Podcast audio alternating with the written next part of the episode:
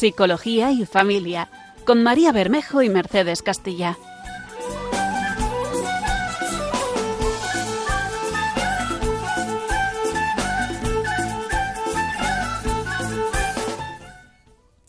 Hola, buenas tardes. Soy María Bermejo, eh, psicóloga general sanitaria, experta en terapia familiar, trastornos alimentarios.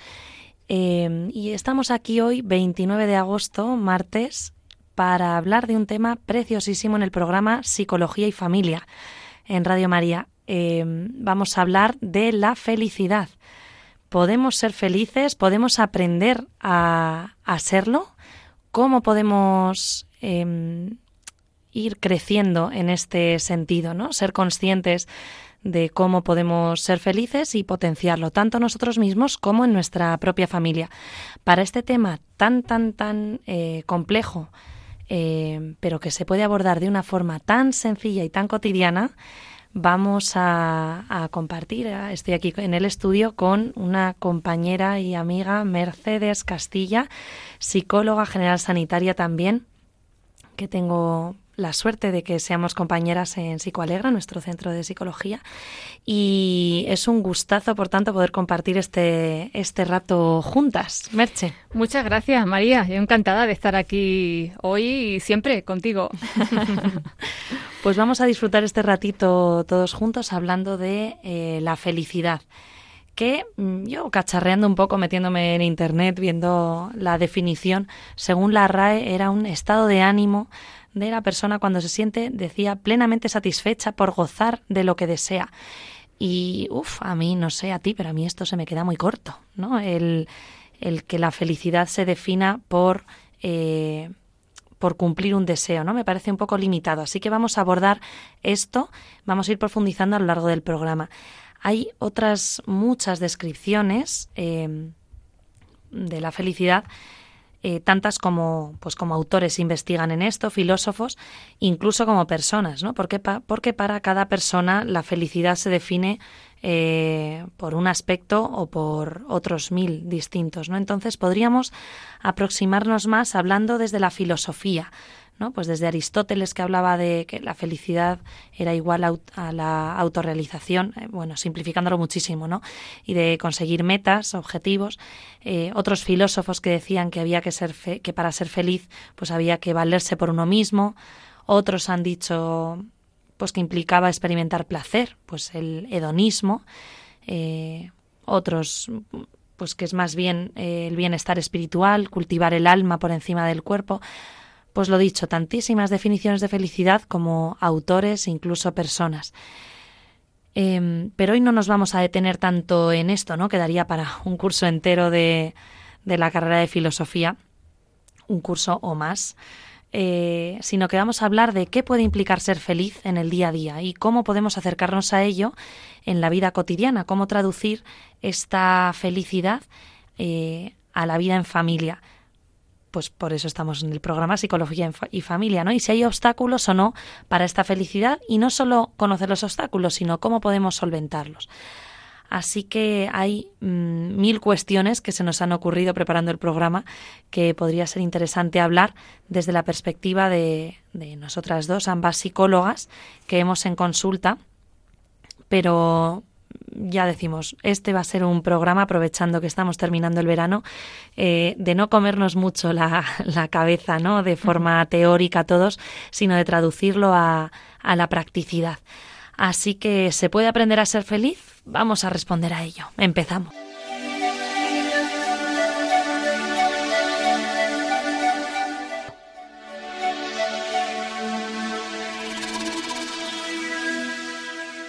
Bueno, pues recordamos, estamos en el programa Psicología y Familia, Merche Castilla, mi compañera psicóloga general sanitaria, y una servidora, María Bermejo, también psicóloga general sanitaria, ambas compañeras, eh, y estamos hablando sobre la felicidad. Vamos a empezar, Merche. Bueno, primero encantadísima de, de tenerte aquí, de poder compartir este ratito juntas. Igualmente, María, eh, lo que te comentaba antes, siempre un placer eh, estar contigo y, venir también a Radio María, ¿no? Que es como nuestra casa, nuestra, segunda, casa. Totalmente. Pues en la familia eh, vamos a meternos en, en harina. ¿cómo se vive y percibe la felicidad? Porque hay muchas veces que mi felicidad me parece en ocasiones más profunda quizá que la de mi hijo pequeño, más adolescente, ¿no? Mi, mi concepto de la felicidad, esto es algo que, que en consulta de, pues en terapia de familia o terapia de pareja, pues a veces sale, ¿no? La, la sensación de lo que es la felicidad de unos y de otros. Y puede que tengan componentes distintos eh, y que sean distintas felicidades. ¿Tú qué crees? Porque a veces vemos esta diferencia en perspectivas. ¿Crees que hay distintas felicidades o solamente hay una forma de ser feliz? Pues yo creo que cada persona tiene como su, eh, su definición de felicidad, ¿no? Hay personas, por ejemplo, que te dicen que la felicidad es la ausencia de malestar, otros que la felicidad es tener salud, otros eh, pues que la felicidad es eh, conseguir lo que, lo que buscas. O sea, que también depende de cada momento evolutivo, de la madurez, ¿no? a lo mejor en la infancia lo que te hace feliz es pues pasar tiempo con tus padres, ¿no? Jugar con ellos, tener hermanos, eh, poder disfrutar con ellos, salir a jugar al aire libre. Y, un niño es feliz así, ¿no? Porque, eh, mm, porque no se plantea más que, disfrutar con los que tiene alrededor, ¿no? En la adolescencia a lo mejor la felicidad tiene más que ver con emociones intensas, ¿no? Con, relaciones sociales potentes, con salir, con eh, la búsqueda de sensaciones, ¿no? también hay más, hay más inestabilidad emocional, ¿no? Por cuestiones hormonales y cerebrales y a lo mejor un adolescente por la mañana está súper contento y, por la tarde está de, bajón, ¿no? O incluso en la misma tarde, o la misma tarde, de media hora, ¿no? Porque también hay, eh, pues están aprendiendo a manejar la frustración, está todo el componente social que puede influir muchísimo. Em, o sea que bueno, ahí tienen una riqueza que, que también puede hacernos a los adultos eh, difícil el entender su concepto de felicidad, que puede que sea más intensa y menos serena que la que se percibe en la edad adulta, pero que también eh, eh, es felicidad. Claro, los adultos a lo mejor lo que impera más pues es encontrar a lo mejor la estabilidad laboral, familiar, ¿no? Y, eso lo relacionamos con, con, ser feliz. Y en la edad madura o ya en la ancianidad, pues tener salud lo más posible, ¿no? Dentro de que la ancianidad pues tiene sus achaques, ¿no? El estar sereno en la vida, el, el mirar para atrás y estar tranquilo, el tener relación familiar con los hijos, con los nietos. Yo creo que todos los conceptos de felicidad en cualquier momento evolutivo de la vida em, son muy importantes y no hay que em, invalidar eh, a lo mejor el que a un adolescente le haga muy feliz escuchar su canción favorita y a lo mejor los padres puedan decir, pues, pues qué tontería, ¿no? Es que para eso, para él, esa canción le hace feliz. ¿Mm? y, y dentro de esta complejidad eh, pues que son piezas de un puzzle, ¿no? Que se unen y que unas piezas completan a otras. Em, ¿Qué podemos hacer mm, para percibir la felicidad conjuntamente como familia? Porque claro, cada uno de los miembros percibe la felicidad de una forma, habrá que intentar potenciar el encuentro, ¿no? Eh, si cada cerebro, cada uno de los miembros está viviendo una situación distinta y tiene una percepción distinta, ¿cómo podemos hacerlo? Pues a esta pregunta vamos a ir respondiendo a lo largo de, del programa.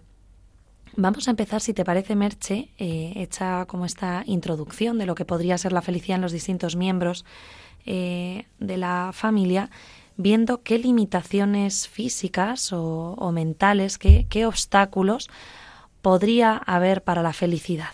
¿Crees que ¿Crees que hay obstáculos? ¿Crees que el hecho de, por ejemplo, pues tener una limitación física, tener una cojera congénita, una, una discapacidad, eh, una discapacidad intelectual, ¿crees que esto o el sufrimiento, por ejemplo, ¿no? que tanto se habla, decías ahora por encima que hay, hay personas que piensan que pues que el sufrimiento, el malestar, habría que evitarlo para poder ser felices.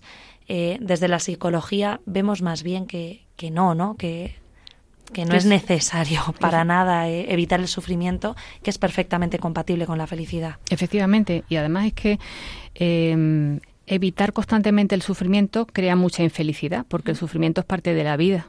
Es parte de la vida. Genera evitación, ¿no? Y es estar eh, desde la angustia eh, intentando evitar situaciones que me puedan generar malestar. Es como una huida constante ¿no? de la vida. Claro. Entonces, eh, bueno, en consulta, a lo mejor cuando llega un paciente a consulta, pues intenta de alguna forma como evitar o que, que, deje de estar eso que le hace sufrir, ¿no? Pero luego, conforme avanza el proceso terapéutico, se da cuenta que gracias a ese sufrimiento eh, mm, se enriquece, crece, ¿no? Eh, se crea lo que es la resiliencia eh, y puede integrar esa adversidad o ese sufrimiento en su vida y lo puede ver de otro punto de vista. O sea que ¿Se puede estar sufriendo o estar preocupado y ser feliz? Efectivamente. Incluso con sufrimientos fuertes como por ejemplo una discapacidad, ¿no? Que hay eh, bueno, pues ahora que está tan normalizado eh, el aborto, por ejemplo, ¿no? Justificándolo por eh, pues por motivos médicos. No, es que va a sufrir y por tanto voy a traer al mundo a una persona que no va a ser feliz. Y desde la psicología, no ya a nivel moral, sino desde la psicología se ve que en absoluto, ¿no? Que una persona con una limitación cognitiva, una limitación física, incluso con una discapacidad severa, se puede sentir perfectamente querido y querer, ¿no? Que que es eh, un poco la, la, esencia de esa felicidad, que es emocional, no, no es intelectual. Entonces, eh, sea conscientemente por medio de sensaciones, eh, claro que podemos ser felices, sea cual sea nuestra, nuestra condición. Quizá esa persona no tiene un componente intelectual complejo, como vamos a hablar ahora dentro de un ratito, también del componente intelectual de la felicidad, pero sí puede, puede conectar con esa felicidad por otro lado eh, por, el lado emocional, ¿no? Entonces, eh, de esa forma más natural de vivir en el aquí y ahora, tan esencial y que vamos a hablar a lo largo del programa, eh, vivir centrados en el presente, las personas que tienen estas, estas limitaciones, es algo también que les facilita, ¿no? Estar no solo contentos, sino vivir felices, que es mucho más que la alegría momentánea. Claro, si al fin y al cabo la felicidad tiene más que ver con un estado de aceptación mm. que no conformismo, la aceptación. Eh, y, la aceptación no es mm, una ausencia de sufrimiento, una ausencia de malestar, ¿no? Es que yo acepto que mi vida, pues por ejemplo, tengo una enfermedad y, yo a través de ella eh, puedo descubrir ser feliz. Es un aprendizaje. Y en el fondo de todo, realmente el ser feliz creo que es un regalo, es un aprender a vivir de otra forma, mirando de forma realista tu vida con lo que hay, con lo que no hay, con una enfermedad, con un problema con un hijo, eh, y, conectar con todo eso y aceptarlo es lo que te hace eh, sentirte feliz profundamente, profundamente. Yo hablo siempre de, esto como mirarnos con ternura, ¿no? Aprender, tengamos los límites que tengamos, que todos tenemos, Eh, aprender a mirarnos con ternura ¿no? y, perdonarnos, tan importante el perdón. Entonces, vamos a ir hablando de lo más sencillo a lo más complejo, si te parece, Merche. Muy bien. Y por empezar con, con, lo sencillo, vamos a lo más tangible, quizá, a lo cerebral. Queríamos hablar de lo que se llama el cuarteto de la felicidad, de... Em, de las sustancias cerebrales, unas sustancias que, que tenemos toda, toda persona, que fomentan esta sensación de felicidad, que son las endorfinas, que habréis oído todos hablar de ellas, de las endorfinas, la serotonina, la dopamina y la oxitocina, que bueno, no se segregan continuamente, que quizás sería si uno dice, bueno, pues hay cuatro hormonas, cuatro sustancias que que nos hacen sentirnos felices, lo ideal quizás sería segregarlas continuamente, ¿no? Pero no, porque estaríamos completamente excitados todo el día y, y en la felicidad también, la felicidad implica un equilibrio, ¿no? Un equilibrio emocional. Entonces, no se segregan continuamente, bien, pero ¿qué podemos hacer para para aprender a segregarlas? Porque hay veces que se segregan de forma natural eh, hay veces que hay déficit, que incluso se, se medica mucho, ¿no? Pues eh, para la serotonina, que suele implicar eh, su desequilibrio, pues por ejemplo depresión, ¿no? Pues se suele mandar sertralina, floxetina, ¿no? Pues muchas medicaciones que ayudan en la síntesis de, bueno, y en, en, el funcionamiento más bien de, de, estas, de estas hormonas. ¿Qué podemos hacer? Pues por ejemplo, nosotras hablamos mucho en consulta de las endorfinas, que nos ayudan a tolerar el dolor. Las mm. endorfinas es, son una, una sustancia que suenan mucho a la morfina, porque tienen mucho que ver, es, tienen el mismo eh, el mismo tipo de funcionamiento, solo que son endo, endógenas, ¿no? que se crean en nuestro propio cuerpo y nos ayudan a tolerar el dolor, eh, el malestar. Entonces, para sentirnos felices, calmados, en bienestar, ¿qué podemos hacer? Pues, por ejemplo... Por ejemplo, bailar. Bailar, cantar, hacer deporte, ¿no? Hacer deporte es una de las actividades eh, más potentes para eh, liberar endorfinas, ¿no? De hecho, eh, se pauta en, los procesos de bajo estado de ánimo, de depresión, de ansiedad, se pauta el ejercicio físico como, como parte del, del, proceso terapéutico. ¿Por qué? Pues porque la persona cuando hace deporte, inevitablemente luego se siente muy bien. A lo mejor el, el problema que tiene el sufrimiento no ha cambiado, pero ella se siente muy bien y hace que lo mire de otra forma. Entonces, eh, es muy importante eh, estos em, químicos, que lo que tú has dicho, ¿no? que se pueden eh, compensar con medicación, pero también viviendo de otra forma. Entonces, las endorfinas es muy importante saberlas segregar con, con, actividades sencillas como, por ejemplo, cantar, bailar o hacer deporte. Bueno, incluso hay estudios que hablan del efecto de comer picante en las endorfinas. pero, mm, pero sí, es, es, importante en este sentido estar activos, ¿no? Porque las generan. La serotonina, que es el segundo químico de, de, de, nuestro cuarteto de la felicidad.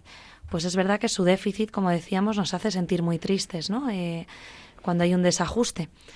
¿Lo podemos regular solo con medicación? En absoluto. De hecho, los psicólogos hacemos todo lo contrario, ¿no? Si hay en algún momento en el que hay que pautarlo, pues se va un psiquiatra que, que para eso están y es una herramienta estupenda, ¿no? Pero, ¿qué nos puede hacer eh, generar serotonina? Pues, por ejemplo, pensar en recuerdos felices, regodearnos en ellos, ¿no? Estar un rato viendo fotos, vídeos, eh, recordando. Eh, hablábamos en el anterior programa, que fue el 18 de julio, de, de, la importancia de las huellas de memoria, ¿no? de crear recuerdos agradables y luego recuperarlos. Pues esto precisamente, eh, conectar con, con todo lo agradable y con, con momentos felices que hemos vivido. Y no solo en momentos de, por ejemplo, de depresión, o sea, cualquier momento, cuando a lo mejor tenemos el foco en lo, en lo negativo, eh, ahí estamos segregando, por ejemplo, eh, el tema del cortisol, ¿no? Que es la hormona del estrés. ¿Cómo equilibramos eso? Pues, por ejemplo, haciendo un esfuerzo en eh, recordar cosas felices, cosas del pasado que me hicieron sentir bien, la interacción con los demás, ¿no? El, el, socializar con, con, con las personas me lleva a segregar serotonina eso hace sentir muy bien. Por ejemplo, rodearse de gente pues querida, que con la que te sientes muy bien. El tema de la luz del sol también eh, Importantísimo. muy importante, por ejemplo, pues hacer ejercicio y, ahora, pues en, verano que estamos, eh, que nos dé la luz del sol, eso es, es, un, es un potente mm, eh, regulador de la serotonina. Por eso muchas veces en la playa nos quedamos dormidos, porque estamos muy a gusto, precisamente por esto. Claro. Esta es la explicación. Y esto lo podemos también recordar en un momento de estrés. Estoy en el trabajo, estoy o tras una discusión con con fulanito y cierro los ojos y conecto con ese momento en el que yo estaba en la playa notando eh, los rayos de sol en, en, los párpados, eso genera serotonina. ¿no? Y, por ejemplo, de cara a las parejas, un tip así que se me ocurre sobre la marcha, eh, conectar con qué me enamoró de mi marido o de mi mujer, ¿no? ¿Qué es lo que me, me gustó de, de, él, me llamó la atención. Pues esto también. Vamos al te recoloca de nuevo, ¿no? Eso es, eso es. Vamos al tercero, la dopamina, que la es dopamina. la más famosa y conocida, ¿no? La, la, relacionada con el placer. Está muy relacionada efectivamente con sentir motivación por hacer algo, ¿no? Eh, pues si quiero, por ejemplo, pues eh, aprobar un examen, pues eso me sirve de tal motivación que me lleva a emprender las actividades adecuadas y necesarias para aprobarlo. Bueno, pues ponerme a estudiar, organizarme, ¿no? Eh, entonces, eh, nos orienta mucho a, la hora de conseguir algo de los logros. Pero también es cierto que está presente en las adicciones, ¿no? Mm. Porque esta eh, hormona, que tiene mucho que ver con el placer, hace sentir muy bien de forma intensa, de forma repentina. Entonces nos engancha. Nos engancha. Efectivamente. No, no, cuando hablamos de adicciones no solamente hablamos de eh, las drogas, ¿no? de las sustancias, sino que también está presente, por ejemplo, en el enganche a tecnologías, pornografía, eh, incluso compras, ¿no? Pues todo lo que sea satisfactorio, potente y rápido e inmediato nos puede enganchar. Pero bueno, conociendo el funcionamiento de la dopamina, podemos utilizarlo mal en este sentido, o bien desenganchándonos si tenemos algún tipo de enganche, o simplemente segregarla de una forma adecuada, eh, adecuada efectivamente, ¿no? Pues eh, organizándonos logros, pensando eh, que qué, objetivos tengo a corto plazo, ponerme metas ah, cortitas e ir premiándome los logros que voy consiguiendo en el día a día. Pues eso nos genera dopamina. Por ejemplo, poner un chorrito de agua en la ducha, eh, un chorro fuerte en la ducha un ratito en la espalda, para premiarme algo que, pues, un esfuerzo que he tenido la semana pasada.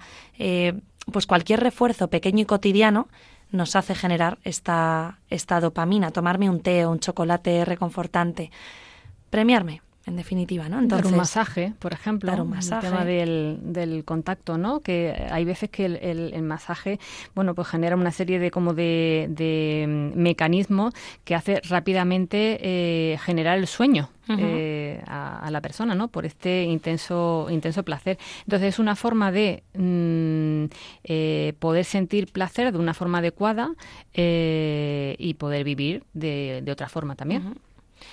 Y vamos con el último, la oxitocina, que es la hormona de, del afecto, ¿no? Se conoce como la del amor, la que se dispara cuando, pues cuando acunas a un bebé, por ejemplo, que notas ese, ese gustito, o cuando alguien te da un abrazo o tú das un abrazo. Entonces, ¿cómo podemos potenciarlo? Pues abrazar es la forma más potente, ¿no? Más, más inmediata y más sencilla y que cualquiera tenemos al alcance de nuestra mano.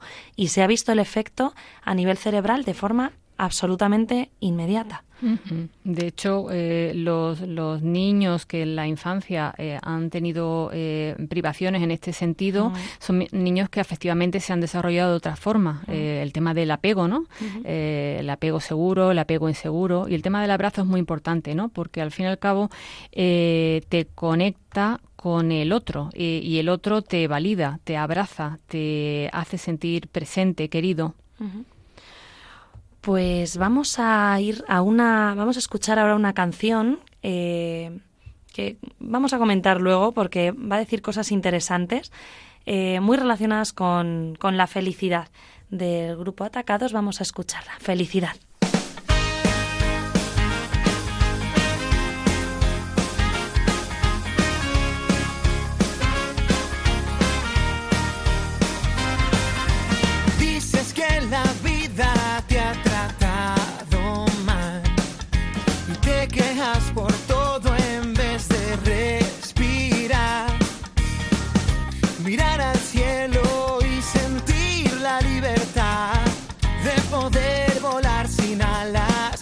soñar una vez más. Está dentro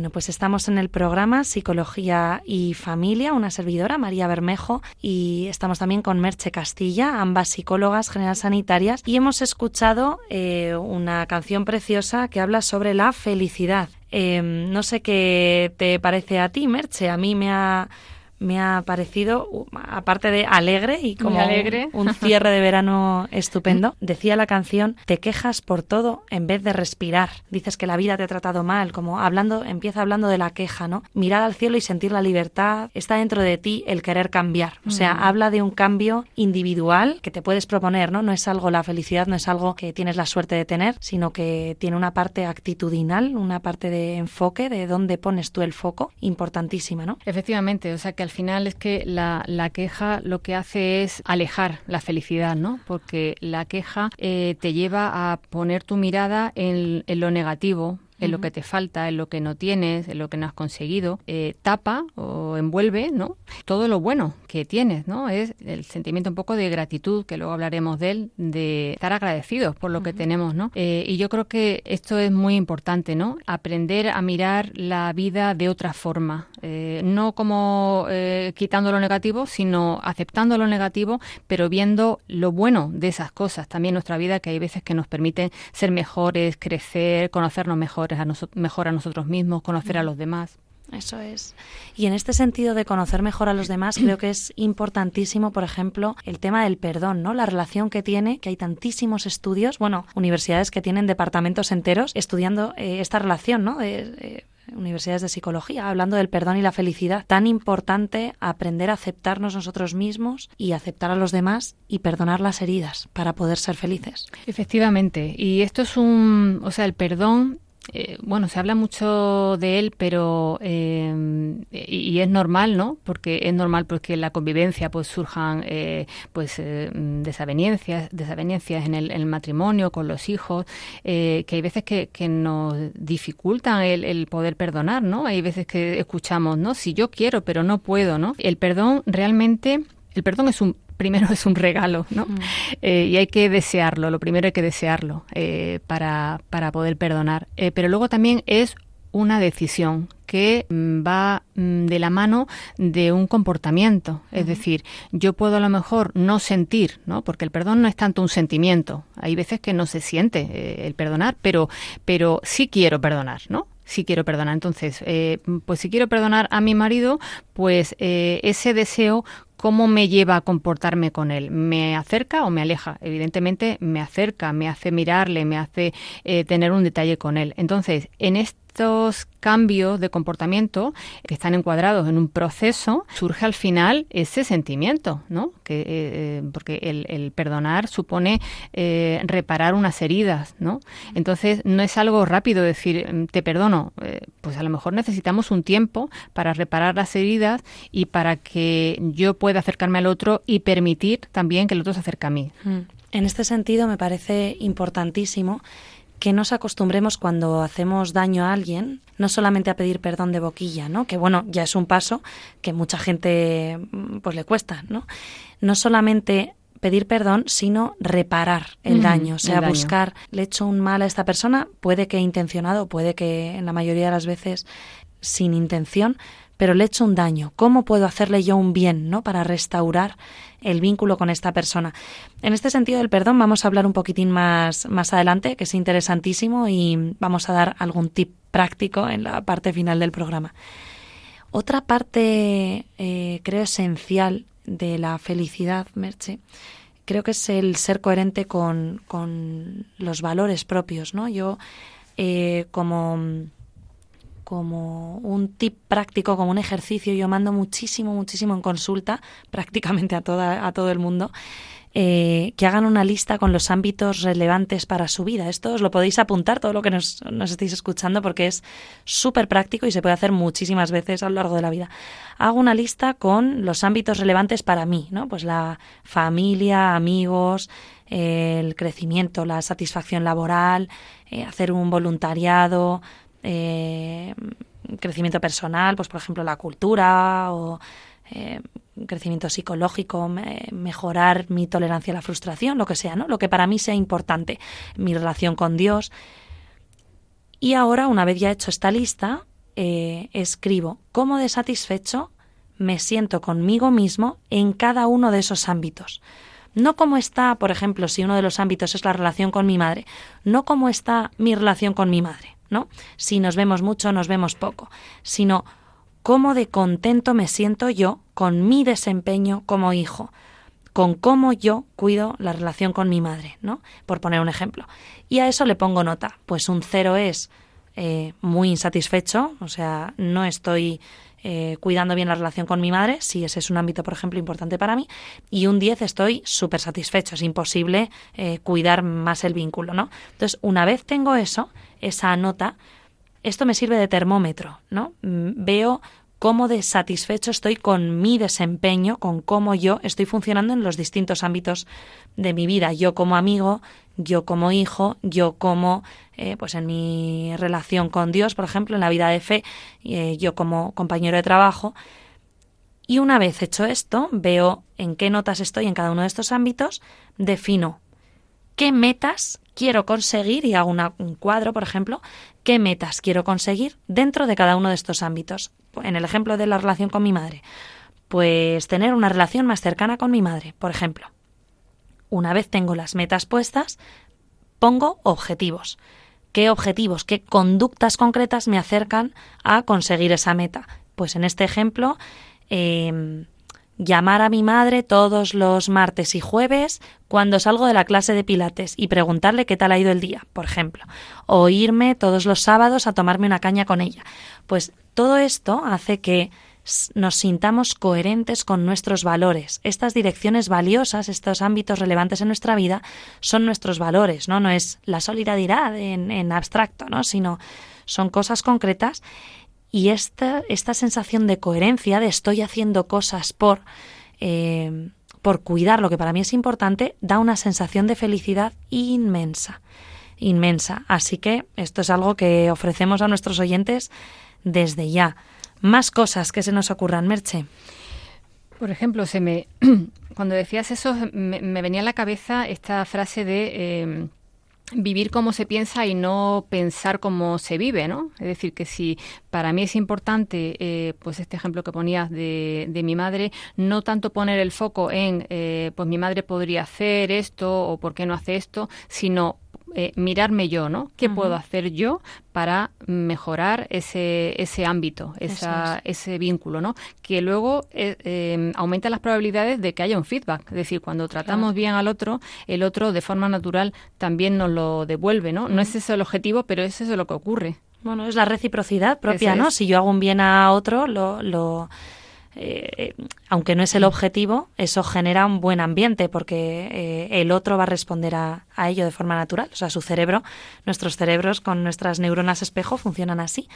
¿Qué más cosas podemos hacer para potenciar esta sensación de felicidad? Pues, por ejemplo, identificar y disfrutar nuestras fortalezas, ¿no? Un día, un día un niño eh, leía que decía, mamá no sabe pintar, y a lo mejor el niño tenía 10 años, ¿no? Y resulta que mamá es una grandísima dibujante. ¿Qué ha pasado? Si a lo mejor de joven vendía incluso sus, sus obras, ¿no? Y hace más de 10 años que no pinta. Qué triste, ¿no? Esto, que perdamos estas fortalezas, este disfrute. Pues también, si se te da bien, si te gusta, si disfrutas una actividad, busca un ratito al día o a la semana para nutrirlo, ¿no? Para hacerlo. Y sobre todo porque eh, las fortalezas realmente son virtudes y son dones, ¿no? Son regalos, es decir, que, que mm, hace que la persona eh, mm, llevando a cabo esa actividad eh, pueda ser feliz y también esa felicidad luego la vuelca en su relación con los demás, ¿no? cualquier cosa, es decir, una persona que le gusta dibujar, como tú decías, o que le gusta hacer algún tipo de manualidad o, tejer o hacer algún tipo de, bricolaje, eh, es un tiempo también de aprendizaje de estar bien con uno mismo y, enseñamos a los hijos, por ejemplo, a, buscar eh, esos momentos de estar eh, a solas con ellos, pasándolo bien, ¿no? Porque el aburrimiento es una emoción, es un estado natural en la vida, no siempre hay que estar haciendo cosas y del aburrimiento no hay que huir, ¿no? Eso es.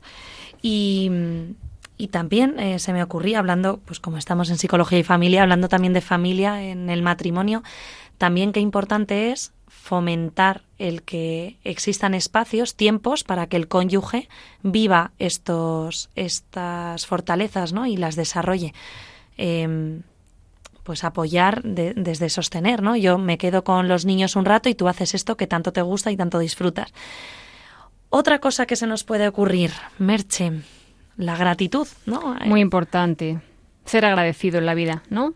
Dar las gracias. Eh, por ejemplo, eh, esto también lo mandamos mucho en consulta, ¿no? Eh, tanto hacerlo solo como, como en familia. Escribir cada día pues al terminar el día, tres cosas buenas, tres cosas bonitas que has vivido, que has visto y que por las que te sientes agradecido. Escríbelas, mételas en un tarro, ¿no? Y luego es una preciosidad, si lo habéis hecho en familia, que eh, pues se va llenando el tarro y llega un momento en el que se llega, al tope, ¿no? Lo interesante de esta actividad es intentar no repetir, ¿no? Las cosas que hoy pongo, tres cosas positivas, eh, mañana no puedo poner ninguna de estas y pasado mañana tampoco. Entonces esto va haciendo que se nos active el radar positivo, ¿no? De, desde que nos levantamos de las cosas cotidianas buenas, como no podemos repetir lo que hemos escrito otros días, vamos afinando, ¿no? En nuestro radar de de la percepción de las cosas positivas que vivimos o vemos en el día a día. Y esto, vamos, se ve desde la psicología positiva como algo que genera muchísima sensación de felicidad y luego es muy bonito abrir el tarro. Y evocar esos momentos. claro, lo que tiene que ver un poco con lo que hablábamos el mes pasado, ¿no? Eh, eh, la huella del recuerdo, ¿no? Eh, cómo me hizo sentir ese momento, ¿no? Pues abrir a lo mejor el tarro y sacar el papelito de, pues tal día me quedé en la carretera tirada con el coche y viene una persona, me ayudó, me, me acompañó, estuvo conmigo cuando vino la grúa. Bueno, pues al final eso te hace evocar y recordar momentos muy buenos que dices, pues qué bien, qué, qué gusto, ¿no?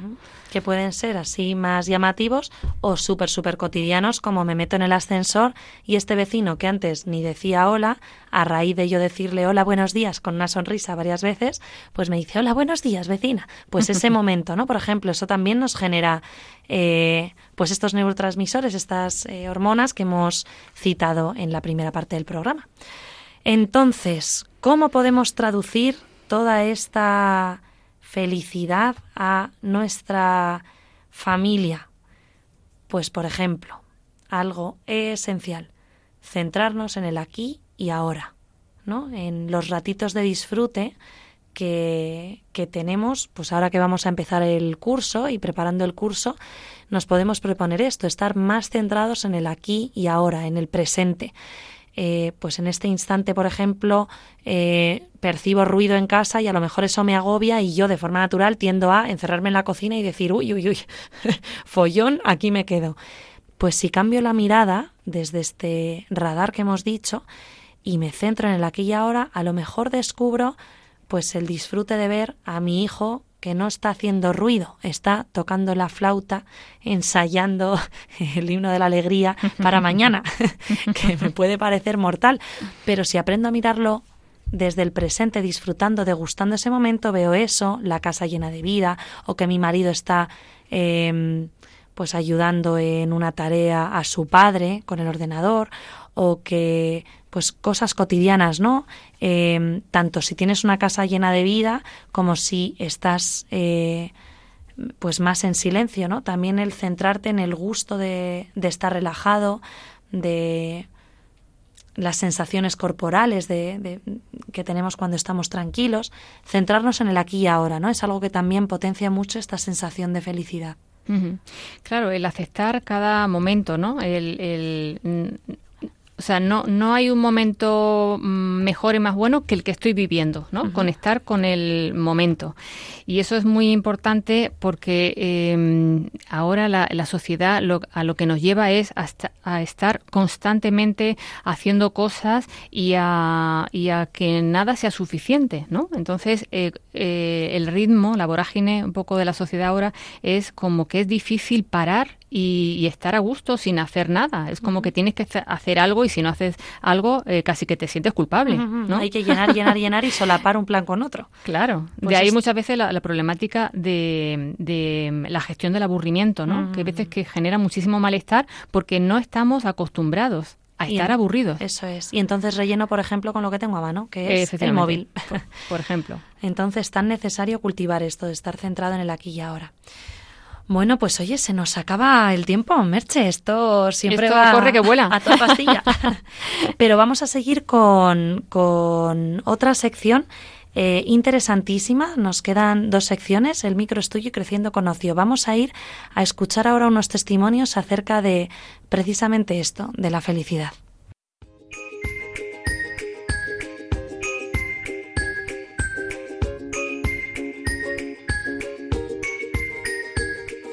El micro es tuyo.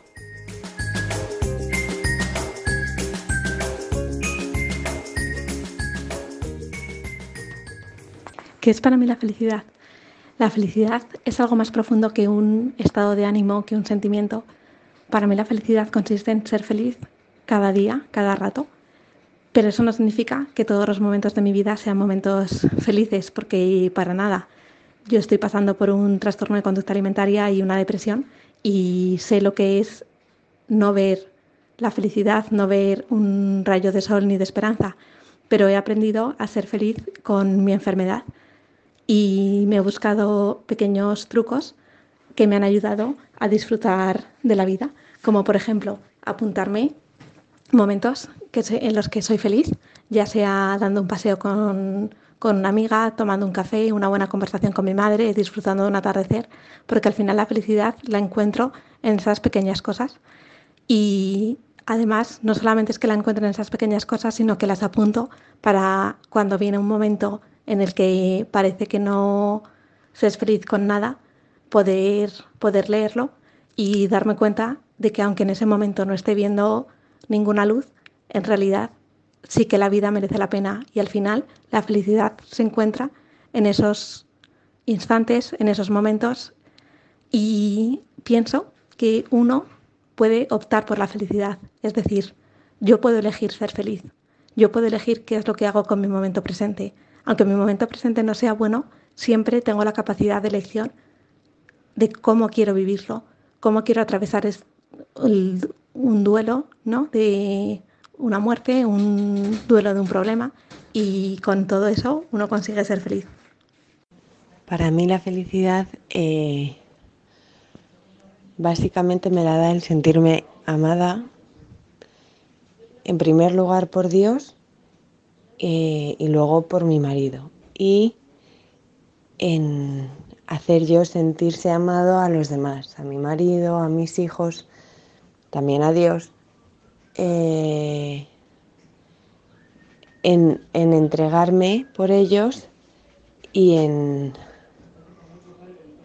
en al final, mm, pues como darlo todo por hacerlos feliz a ellos. O sea, a mí me hace feliz que la gente a la que quiero sea feliz eh, y que sepan que les quiero y ya está. Primero, muchísimas gracias por estos testimonios, qué completos, qué, qué, variedad hemos escuchado. Precisamente que han, que han ilustrado fenomenal esto que hemos ido hablando a lo largo del programa, ¿no? Estamos, para los que os estéis enganchando ahora, en el programa Psicología y Familia, una servidora, María Bermejo, junto con Merche Castilla, ambas psicólogas eh, sanitarias, y estamos hablando de la felicidad, de cómo aprender a, a ser felices. Eh, que no es algo de suerte, azaroso, sino es algo que se nutre, que podemos aprender a, entrenar y a vivir. Así que mm, nos han parecido estupendos estos, estos testimonios. Vamos ahora con otra sección eh, que os suele gustar mucho, que también es muy, muy práctica, eh, que es Creciendo con Ocio. Vamos a ella.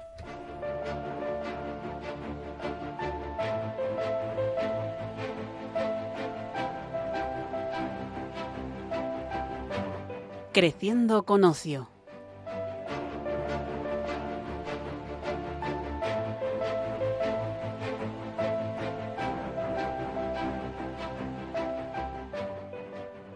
Pues vamos a, empezar en estas propuestas de ocio tan prácticas eh, para poder vivir en familia y conectar con esta felicidad de la que estamos hablando. Vamos a proponer una peli dos libros y luego un par de actividades, Merche. Me parece genial y ahora mismo que estamos ya terminando el, el, verano, todavía tenemos tiempo para ello y bueno, y si no nos da tiempo, pues tenemos el curso por delante para, para hacer esto. Hombre, qué mejor enfoque, ¿no? Que empezar el curso pensando en cómo podemos nutrirnos eh, familiarmente y, y entrenar esta felicidad de la que hemos ido hablando. Como estará el programa en podcast, si os lo habéis perdido y os estáis enganchando ahora, podéis escucharlo más adelante buscando el programa Psicología y Familia. Pues vamos con la peli. Merche, ¿qué te parece La vida es bella? Una maravilla. Hay que verla una y mil veces. es un clásico entre los clásicos. Es un placer, príncipe. Desde que Guido se trasladó a la Toscana, cada día ha sido maravilloso. Y acaba de conocer a la mujer de sus sueños. Pero hay un pequeño problema.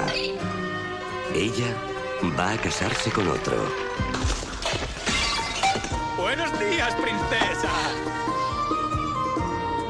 Ahora, Guido deberá hacer todo lo posible para poder conquistarla.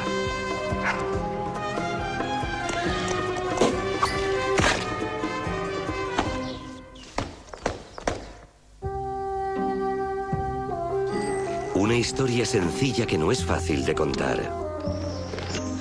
Como en una fábula, hay dolor. Y como una fábula, está llena de maravillas y de felicidad.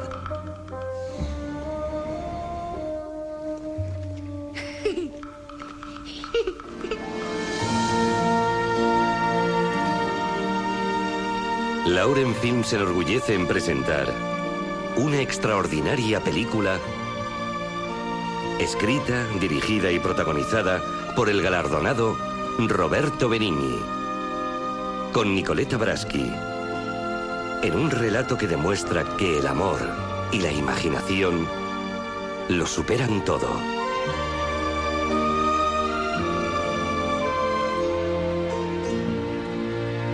La vida es bella. Como decíamos, un clásico entre los clásicos, o sea que eh, bueno, puede que lo sea para nosotras y que haya algún oyente que, que, todavía no haya visto esta peli. Bueno, es el momento, si estás oyendo esto y no la has visto, tengas la edad que tengas, por favor, esto es una prioridad desde el día de hoy. La vida es bella, es una preciosidad. Es una película que habla... Eh, habla de la resiliencia, ¿no? Y de la relación que tiene la resiliencia, eh, este crecimiento ante la adversidad, que es la resiliencia, crecer en el sufrimiento, eh, qué importante es la resiliencia para la felicidad. Eh, tantas veces se habla de evitar el sufrimiento para ser felices y esta película habla eh, más bien de lo, del opuesto, ¿no? Que pues te puede venir una situación tan dramática y tan horrible como la que se narra en esta peli, que está basada en, en hechos reales. Es un remix de la vida de un superviviente del, del holocausto nazi y de la vida del, de un familiar de, del protagonista eh, que, también vivió el, el, nazismo y sobrevivió eh, siendo, siendo judío. Y habla de cómo un padre, eh, con su creatividad, es capaz de hacer que su hijo, viviendo el horror de, del holocausto, siendo ambos judíos y estando en un campo de concentración, cómo la creatividad y la alegría y esto que ahora se ha definido en la psicología positiva puede proteger eh, tantísimo a, eh, el recuerdo y la vivencia de una persona, ¿no? efectivamente, es como un canto a la felicidad en medio de la adversidad, ¿no? Porque lo que realmente están viviendo pues es una deprivación, o sea, una privación de, de la libertad, eh, la separación de la familia, eh, muchísimas penurias. Sin embargo, eh, este padre, por amor a su hijo y por amor a su mujer, es capaz de sacar todo lo bueno para que el hijo pueda, pueda afrontar eso de otra forma, ¿no? y, y, eso a él le sirve para también afrontar su propio sufrimiento y el de su mujer. Así que es una peli de obligado cumplimiento para todos. Y, bueno, evidentemente niños pequeñitos pues no pueden ver esto porque tiene contenido un poco sensible, ¿no? Pero pero vamos, en cuanto en cuanto ya se puedan hablar de estas cosas para toda la familia. Y vamos con los libros. Vamos a proponer dos. Uno, Primero el de las ocho claves del perdón, de Robert Enright. Se escribe Enricht. Y es un libro que habla precisamente de esto que hablábamos al principio del programa, de la necesidad de perdonar, de soltar estos rencores para poder ser felices, ¿no? Que eh, el rencor, eh, la sensación de, de, resentimiento o incluso el sentimiento de venganza o la culpa cuando uno cometió un error también el no perdonarnos a nosotros mismos nos ata a, la infelicidad, nos, nos, impide vivir felices. Y este libro eh, nos, nos da claves, las ocho claves del perdón, para ir avanzando en este proceso. Y un segundo libro que también habla de esto es eh, El perdón, la guía para perdonar y ser más felices, de Carmen Riaño. Em, que también es, es, mítico, ¿no? Es esencial para, para profundizar en esto. Muy importante el tema de, del perdón relacionado con la felicidad, ¿no? Eh, hay veces que, o sea, lo vemos muchas veces en, la consulta, ¿no? Como a lo mejor eh, ofensas familiares de hace muchísimos años han alejado a unos familiares de otros, eh, no se hablan hace miles de años y, y el perdón es posible, o sea, eh, es, es, posible, solo hay que desearlo, hay que pedirlo, eh, Dios lo da, eh, pero también hay que mm, llevar a cabo una serie de aproximaciones, de reparar el daño, de verbalizar, pues te, pido perdón, ¿no?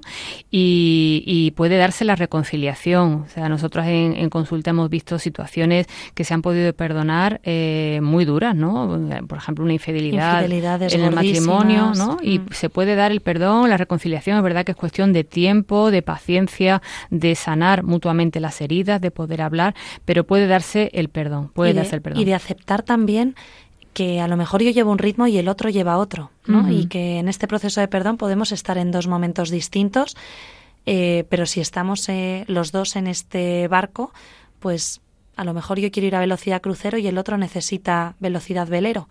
Pues aprender a acompañar también en la velocidad velero del de, otro, ¿no? Así que nada, estos dos libros estupendos para esto. Y luego tenemos dos propuestas em, em, de ocio o formativas que nos pueden ayudar a la familia.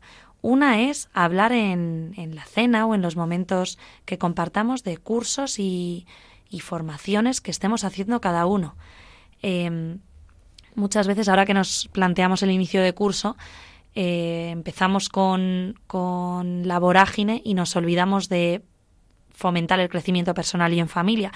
Pues si no estáis haciendo ninguna formación y creéis que, que es el momento, podéis apuntaros a algo, algún curso de formación, incluso eh, a nivel eh, de fe pues formación sobre la Biblia, sobre teología o sobre la vida en familia o pues el ya muy famoso proyecto de amor conyugal, cursos de novios, pues todo lo que podamos estar haciendo, no solo de vida de fe, sino en cualquiera de los ámbitos emocional, intelectual, ponerlo en común, ¿no? El, poner en común eh, y hacer que lo que a mí me resulta interesante eh, pueda, pueda implicar un crecimiento para el otro eh, es algo potentísimo para fomentar la felicidad percibida en la familia, ¿no? El compartir. Muy importante esto. Y se me ocurre también, María, el poder, por ejemplo, llevar a las comidas o a las cenas eh, noticias eh, del día importantes, noticias buenas. Eh, ¿no? que puedan generar el, debate, el diálogo. Eh, fíjate cómo en esta situación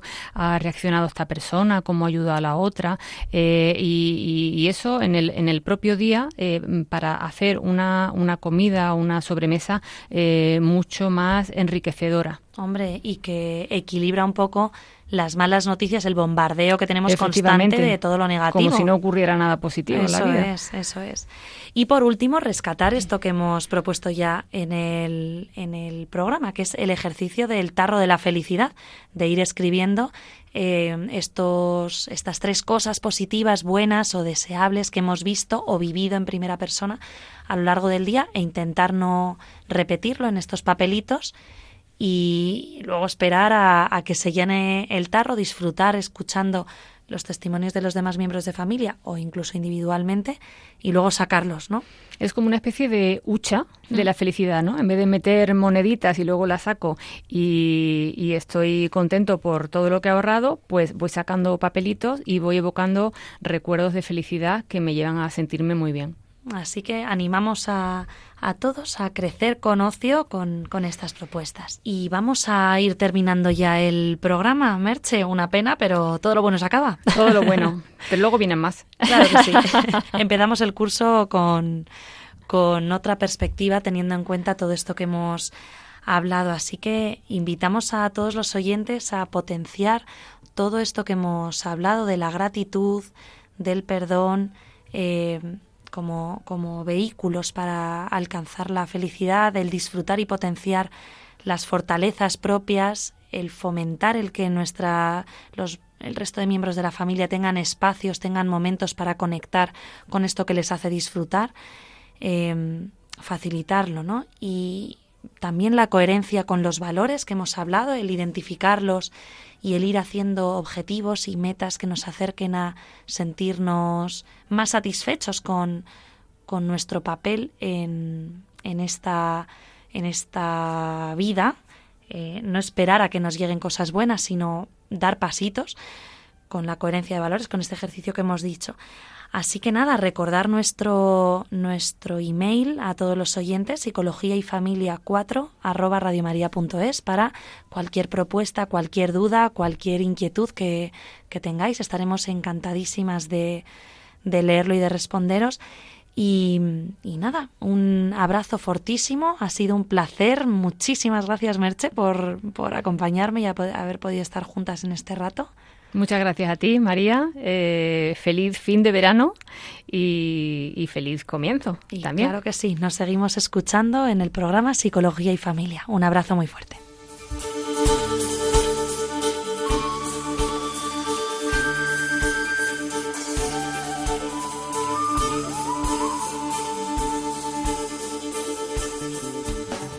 Psicología y Familia con María Bermejo y Mercedes Castilla.